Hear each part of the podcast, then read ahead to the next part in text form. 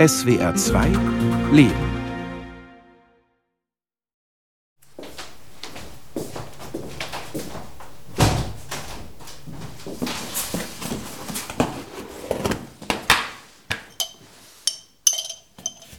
Eins zu zwei zu drei ist das Verhältnis zum Anfrischen von Roggensauerteig. Der Drei-Stufen-Führung, wie wir es machen. Heißt zum Beispiel 100 Gramm Anstellgut, 300 Gramm Wasser, 200 Gramm Mehl. Ein stiller Sonntag auf dem Dorf, im dünn besiedelten Nordwesten von Brandenburg.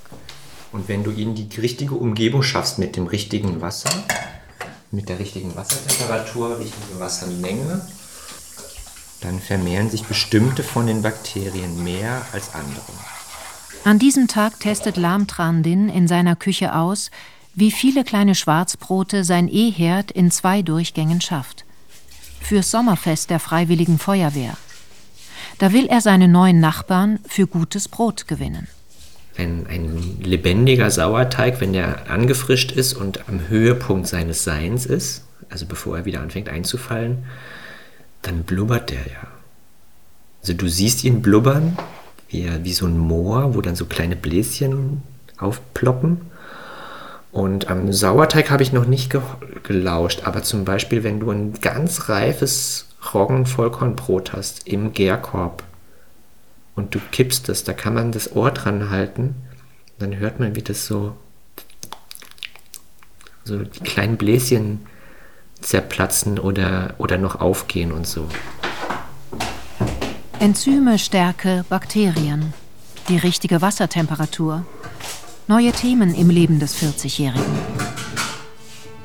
Früher kreiste es um Probentermine und Partituren, um Bewerbungsvideos und die Tücken des Musikbetriebs. Im Herbst 2022 gab Lahm sein letztes Konzert. Bis dahin war sein Werdegang nicht ungewöhnlich. Klavier und Geige als Kind, Landesjugendorchester Rheinland-Pfalz, Dirigierstudium in Wien. Er war Meisterschüler bei berühmten Namen und immer auf dem Sprung, ja nicht den nächsten Schritt zu verpassen. Ich mache mal die zweite Hälfte später mit Gewürzen, mit ein bisschen Kümmel und Boxhornklee.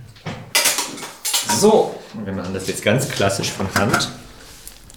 Jetzt hat er eine Punkfrisur und das Hemd voll Mehl. Seine schmalen Hände haben schon Orchester geführt Heute kneten sie Teig. Die angestrebte Konsistenz soll eine cremige sein, hieß es von meinem Chef. Darin liegt die Meisterschaft. Einen so weichen Teig trotzdem in Form zu bringen. Bis jetzt beschränkt sich Lahms Dorfleben auf die Wochenenden. Morgen muss er wieder nach Berlin, in die Ausbildung. Seinen Betrieb hat er im Internet gefunden, im Podcast eines bekannten Brotexperten. Und dort hat er interviewt äh, meinen jetzigen Chef Florian Domberger. Und das habe ich mir angehört und war da ganz hellhörig, weil in Berlin und der sprach davon, dass er ein Ausbildungskonzept erarbeitet, insbesondere für Quereinsteiger, ohne unbedingt die klassische Lehre machen zu müssen mit Berufsschule und so weiter. Sechs Monate ist Lahm inzwischen dabei. Die Fächer heißen Tisch, Teig, Ofen und Verkauf. Am Ende werden es wohl anderthalb Jahre. Dann ist er ein Bäcker und jede Backstube würde ihn mit Kusshand nehmen. Nur ausbilden darf er nicht. Das verbietet in Deutschland der Meisterzwang. Das fand ich sehr sympathisch, auch eben bei diesem Interview, dass äh, mein Chef da gesagt hat, sie sollen alle zu uns kommen, egal ob man für ein mehrwöchiges oder mehrmonatiges Praktikum oder eben für eine komplette Ausbildung. Jeder, der einfach was lernen möchte, kann das Know-how bei ihm lernen. Es ist nichts ein wirkliches Firmengeheimnis. Der Laden von Domberger Brotwerk in Berlin-Moabit. Was hier geschieht, soll jeder sehen dürfen. Die große Knetmaschine rumpelt.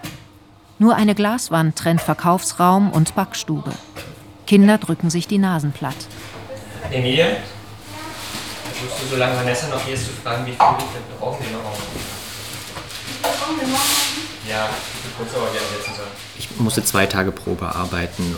Ich habe da ein bisschen naiv gedacht, es geht darum, ob mir das gefällt. Aber im Nachhinein weiß ich natürlich, dass das ein richtiges klassisches Bewerbungsverfahren war. Scheinbar habe ich auch reingepasst, sonst hätten sie mich nicht genommen. Aber für mich haben sehr viele Sachen gepasst. Die Arbeitszeit fand ich äh, sehr angenehm, dadurch, dass wir tagsüber gearbeitet haben. Dann wusste ich schon vorher, dass mein Chef in Asien gelebt hat und dort eine malaiische Frau geheiratet hat und die jetzt hier in Deutschland leben. Das heißt, diese Asiennähe hat mir schon mal zugesagt. Und dann habe ich Probe gearbeitet und um mich herum waren dann auch zwei Japanerinnen und ein Koreaner, die da rumgesprungen sind, die alle ganz entzückend waren. Es gibt in Deutschland immer weniger Bäcker, die noch vollständig selbst backen. In den vergangenen 60 Jahren sank ihre Zahl von 55.000 auf 11.000. Große Ketten und Aufbackstationen füllen die Lücke. Deren Teige sind vorproduziert und enthalten künstliche Zusätze. Ich denke, bei Harrys Brot kannst du auch eine Ausbildung machen. Dann bist du auch offiziell Bäckergeselle, aber dann hast du nur gelernt, irgendwelche Maschinen zu bedienen.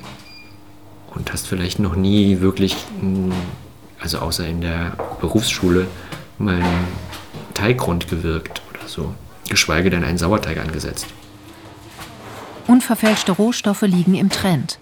Die Wiederentdeckung alter Handwerkskunst, Nachhaltigkeit. Überall suchen Bäckereien nach Mitarbeitern. Viele schreckt die Nachtarbeit ab. Bei Domberger arbeitet nachts nur der Teig. Gebacken wird am Tage. Und es herrscht kein Mangel an Bewerbern.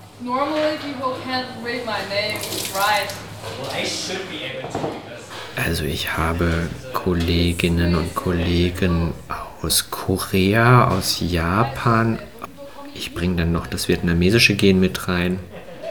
Ich hatte auch eine halb palästinensische Kollegin und Amerikaner. Inzwischen beschäftigt die Firma über 30 Leute. Die meisten davon sind Quereinsteiger.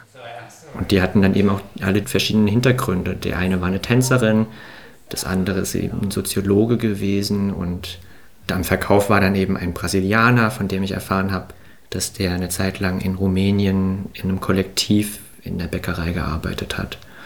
Und dann kam da noch ein schöner Algerier, der ist der einzige bei uns, der die klassische Ausbildung auch macht. Genau, und einen Syrer haben wir auch noch, der dort im Krieg eine Hand verloren hat. Und von dem habe ich paradoxerweise gelernt, mit zwei Händen parallel rund zu wirken. Das ist halt von ihm die Superwaffe als Ausbilder. Wenn der sagt irgendwie, ich kann das mit einer Hand, dann kannst du es auch mit zwei.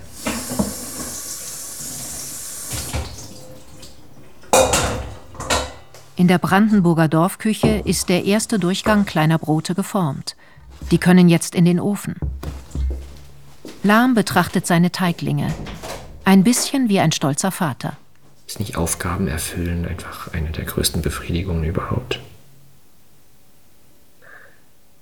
Das zu sehen, was ich getan habe. Wenn ich aus Mehlsäcken und Wasser, aus Eimern und so schöne Teige gemacht habe. Das spürt man ja, das fühlt man ja, ob der Teig schön geworden ist oder nicht. Das fühlt man unter den Fingern, wie er sich anfühlt wie er riecht. Man kann ihn auch schon ein bisschen schmecken und gucken, wie er im rohen Zustand schmeckt. Und ja, diese Klarheit, die, auf die freue ich mich am meisten.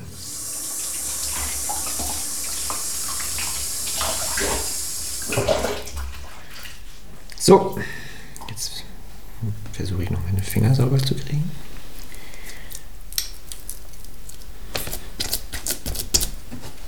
Das ist halt der Vorteil in der Bäckerei. Da ist man nicht so pingelig, ob hier ein bisschen Teig runterfällt oder wie viel Mehl man auf den Tisch macht und wie groß die Mehlwolke ist, die um einen herumschwebt. 120 Tonnen Mehl hat das Domberger Brotwerk letztes Jahr verbacken. Angefangen hat es 2016. Der Gründer war vorher Logistiker. Auf jeden Fall hat der, weil der sich eben aus seinem früheren Beruf damit auskannte, in solchen einfachen Lkw-Containern zwei Stück an der Zahl Backstuben eingerichtet, und die in, an zwei Orten in Berlin aufgestellt und die zu Backstuben umgebaut und aus denen kann man auch verkaufen und in denen findet alles statt. Auf kleinen 18 Quadratmetern wird Teig gemischt, aufgearbeitet und auch mit einem Ofen, der da drin steht, gebacken. Der Verzicht auf Zusatzstoffe ist Programm. Riesengroß auf den Containern steht Mehl, Wasser, Salz und Zeit. Der Traum von Entschleunigung. Zwei weitere Container werden gerade ausgebaut, bekommen Fenster, Anschlüsse für Wasser und Strom, einen Arbeitstisch, Kneter und Ofen. Die kleine Firma wächst, während die Branche unter den steigenden Energiepreisen leidet. Wie heißen denn die Bäckereien, diese Ketten? Die haben ja alleine schon irgendwie zehn verschiedene Brötchensorten. Kürbiskernbrötchen, Mohnbrötchen, Sesambrötchen, Weltmeisterbrötchen, äh, Karottenbrötchen. Das ist ja eine Riesenauswahl. Und dann haben sie alle Mischbrot, Bauernbrot, Weißbrot, äh, Vollkornbrot. Und wir beschränken uns auf weniger Produkte und die machen wir aber immer so gut es geht mit einem komplett vollen Herd. Also das heißt, dann backen wir auch immer 24 Beutebrote auf einmal. Das ist dann ein Herd. Und gerade jetzt durch die Energiekrise, als wir noch effizienter arbeiten mussten, wenn wir nicht die Preise drastisch anheben wollten. Dadurch haben wir uns noch mehr verschlankt im Angebot, damit die Ofenzeit effektiver noch ausgenutzt wird. Bei Domberger wird alles mit Sauerteig gebacken, sogar die zwei Sorten Kuchen. Das Angebot ist schlank und erlesen. Ein Roggen-Vollkornbrot, 750 Gramm, kostet 5,50 Euro. Ja, also es kommen auch Leute, die nicht unbedingt jetzt im großen Stil bei uns einkaufen. Da kaufen die nur eine kleine Seele oder ein Stück Kuchen oder eben ein Brot mal pro Woche. Ich denke, die kaufen sich dann trotzdem zusätzlich noch billiges Brot woanders, aber sie gönnen sich trotzdem ab und zu dann ein gutes Brot bei uns. Gutes Brot als Genussmittel? Alltäglich verfügbar nur für solvente Kundschaft mit gehobenem Anspruch? Ja, ich würde aber nicht sagen, dass es ein wohlhabenderes Publikum ist. Das stimmt nicht. Also in Moabit vielleicht, weil es insgesamt natürlich eine viel bürgerlichere Gegend ist. Aber wenn wir jetzt zum Beispiel wieder an die Filiale in Tegel denken, das Publikum ist dort nicht so stark bürgerlich und die Leute kaufen dann halt weniger. Gestern noch als Alpha-Tier im Orchestergraben lernt der Maestro heute das freundliche Bedienen. Ich hätte gerne ein Beutebrot, aber nicht so scharf gebacken. Oder ein möglichst helles Beutebrot. Das ist ja noch eine klare Ansage, ein möglichst helles Beutebrot zu nehmen. Aber wenn man dann ihnen eins gibt, und sie dann sagen, das ist aber dunkler als das. Und du siehst keinen Unterschied, bloß weil irgendwie insgesamt das Brot, äh, das, was ich ausgesucht habe, ist eigentlich insgesamt heller. Aber sie sehen jetzt nur diese eine kleine dunkle Kruste an der Ecke, die dunkler ist und nehmen das dann als Maßstab für das ganze Ding und sagen, das da ganz links, da, das ist, glaube ich, dunkler. Und je nachdem, wie der Tonfall dann kommt, dann äh, ist dann schon die Frage, sagt man dann was oder nicht? Ähm, je nachdem, wie pingelig die Kunden sind. Zum Kreis der Abnehmer gehören mittlerweile auch erste Adressen. Sterne-Restaurants, Luxushotels, das Schloss Bellevue. Sie lassen liefern. Wegen der Kundennähe fahren die Brotwerker ihre Backwaren selber aus. Also ich fand gerade die ersten Male sehr aufregend, weil ich mir nie so bewusst gemacht habe, wie groß oder wie emsig diese Logistik im Hintergrund ist. Ja, also wie, wie viele Menschen in so einer Gastro- oder Hotelgastroküche arbeiten und wie die da so wuseln, so ganz klassisch in diesen Dienstbotengängen.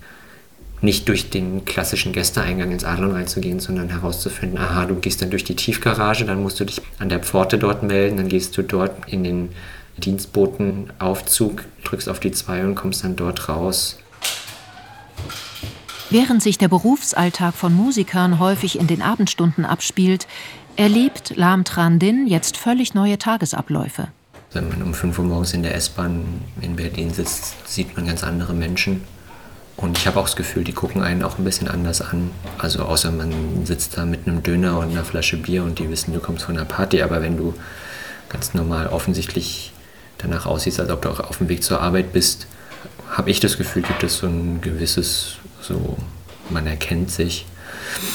Und da fühle ich mich eigentlich ganz wohl, so in diese Welt da so einzutauchen und nicht mehr zu diesem verwöhnten Kulturbohem sich zu zählen. Du ackerst und ackerst während der Probe oder auch während des Konzerts und danach bist du nicht sicher, was du da eigentlich gemacht hast. Vielleicht hast du es aufgenommen und dann hörst du es dir danach noch an und dann läuft es ja weiter. Das heißt, du hast keinen Feierabend gemacht. Oder du bist zu müde und hörst es dir nicht an und zweifelst die ganze Zeit, was es wäre. Und dann hörst es dir am nächsten Tag an, wenn du es überhaupt aufgenommen hast. Ansonsten zweifelst du noch weiter. Und hier liegt das alles viel klarer vor mir, was ich in der Schicht gemacht habe und was vor meiner nächsten Schicht wieder zu tun ist. Und deswegen bleibt die Arbeit viel besser auf der Arbeit und kommt nicht mit nach Hause in meine Träume und unter meine Bettdecke. Vergangenen Herbst in der Berliner Philharmonie waren auch Freunde des Dirigenten bei seinem letzten Konzert. Sie wussten schon, dass er kurz zuvor mit der Bäckerausbildung angefangen hatte. Kamen Zweifel auf? Nee, also ich glaube, er weiß das und ich glaube, er liegt da richtig. Weiß nicht. Irgendwie viele reden davon, dass sie irgendwie so ihre Karriere verändern oder Sachen an den Nagel hängen. Und ähm, ja, die wenigsten machen es. Und ich finde das irgendwie ziemlich gut. Wenn das ihm Spaß macht, dann ist es okay. Wenn er weiß, was er möchte und was er will und das dann durchzieht, dann ist es schön. Wieso kämpfe ich und äh, ringe so sehr um, um was, um was habe ich denn gerungen? Um Geltungsdrang im Grunde genommen, gerade in dieser extrem seltsamen Tätigkeit des Dirigierens. Und bei mir hat sich das dann ja irgendwann so noch, nur noch so fokussiert auf dieses wer, wann, wo, wen und nicht mehr das was, nämlich die, die Musik oder sowas. Der Saal ist fast ausverkauft. Über drei Monate hat Lam Trandin als Gastdirigent jeden Freitagabend mit dem Orchester geprobt. Stücke von Schostakowitsch, Prokofjew und Tschaikowski. Es ist wohl sein letzter Einsatz in einem Orchestergraben.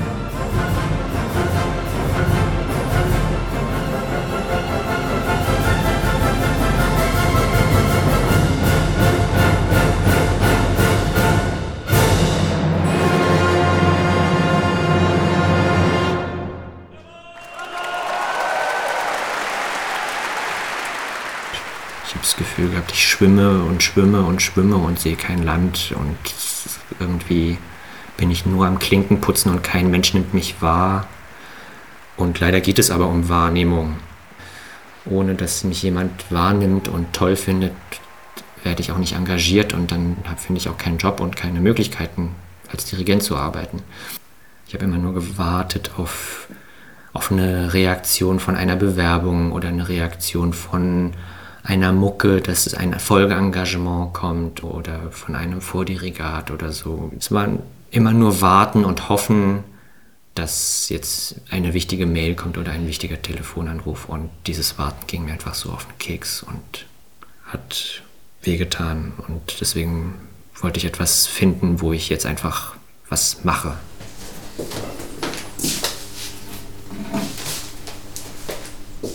In der Dorfküche verbreitet sich ein Duft von frischem Brot. Die zweite Schicht kleiner Probeleibe kann jetzt aus dem Ofen. Die sind besser als die ersten noch geworden. Die ersten habe ich ein bisschen zu früh rausgenommen. Ich glaube, die mache ich jetzt in die Restwärme noch rein.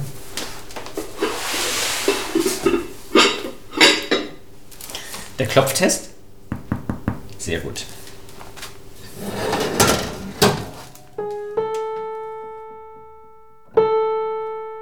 Lahm hat sich ein altes Klavier aufs Dorf geholt, das dringend gestimmt werden muss. Er lässt sich dabei helfen. Von einer App. Ein Hilfsmittel benutzen sie alle.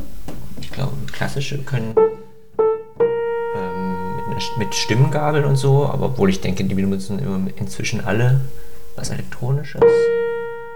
Ein halbes Leben mit klassischer Musik. Was wird davon bleiben? Klassische Musik hat ja als Hobby angefangen früher für mich in der Schule. Und da fand ich das, das hat einfach riesen Spaß gemacht. Und dann kam das Studium und der Beruf und das kippte irgendwann so ein bisschen in eine Art von Stress oder von einem Berufsleistungsstress, wo ich das nicht mehr richtig abschalten konnte und wo ich immer das Gefühl hatte, wie ein Duracell-Hase immer besser zu werden als andere, damit ich was werde, damit die Karriere weitergeht und so. Und dann hat das so ein bisschen den Spaß verloren. Das Spielerische auch. Und jetzt kommt das so ein bisschen zurück ins Leben, so, dass ich eben auch einfach zum Vergnügen Musik höre und auch manchmal zum Vergnügen einfach ein Instrument spiele. Es läuft nicht die ganze Zeit im Hintergrund der Text mit oder das kleine Teufelchen, ob das jetzt gut für deinen Lebenslauf sei oder nicht und ob das wohl der nächste Karriereschritt heißen könnte oder nicht. Das interessiert niemanden in der Backstube, das ist ganz schön. Nach Abschluss seiner Ausbildung wird Lahms Leben auf dem Brandenburger Dorf beginnen, als Sauerteigbäcker. Na, ich glaube, dass in der Prignitz, oder nicht nur in der Prignitz, sondern jetzt mal so hier im ländlichen Raum, die sehen ja eher das Bäckersterben. Und wenn die dann hören, jemand kommt da neu hin und überlegt, aus einem Beruf, der für sie vielleicht eher schillernd und aufregend wirkt, sich in die Backstube zu begeben, dann erzeugt es eher Kopfschütteln und Stirnrunzeln. Ob die Leute seine Brote mögen werden? Einen eigenen Laden will er erstmal nicht eröffnen, eher für einen Kreis von Abonnenten backen. Ja, das wird sich dann so ein bisschen finden. Ne? Also da habe ich jetzt Vorstellungen, wie es sein könnte, ohne Laden, damit ich den Paragraphendschungel umgehen kann, der in Deutschland durch den Meisterzwang sehr rigide abgeschirmt ist. Und was das alles an Möglichkeiten noch hergibt, reisendes Gewerbe, eingetragener Verein, Catering, Service, solche Konstrukte gibt es. Also ich möchte ja langfristige quasi Partnerschaften mit Menschen eingehen, die auch gar nicht großartig ich Kunden nennen will. Also und, und damit meine ich jetzt nicht nur irgendwelche neoliberalen Neusprech-Kosmetik, bloß weil ich sie nicht Kunden nenne, sind es Kunden, sondern ich will ja wirklich Leute, die mein Brot mit mir teilen und mir umgekehrt das dafür auf Augenhöhe entlohnen und grob gesprochen. Das darf ich bei allem nicht vergessen, dass es um, ums Brot geht. Ich muss gutes Brot backen und es muss den Leuten schmecken. Alles andere findet sich von selbst.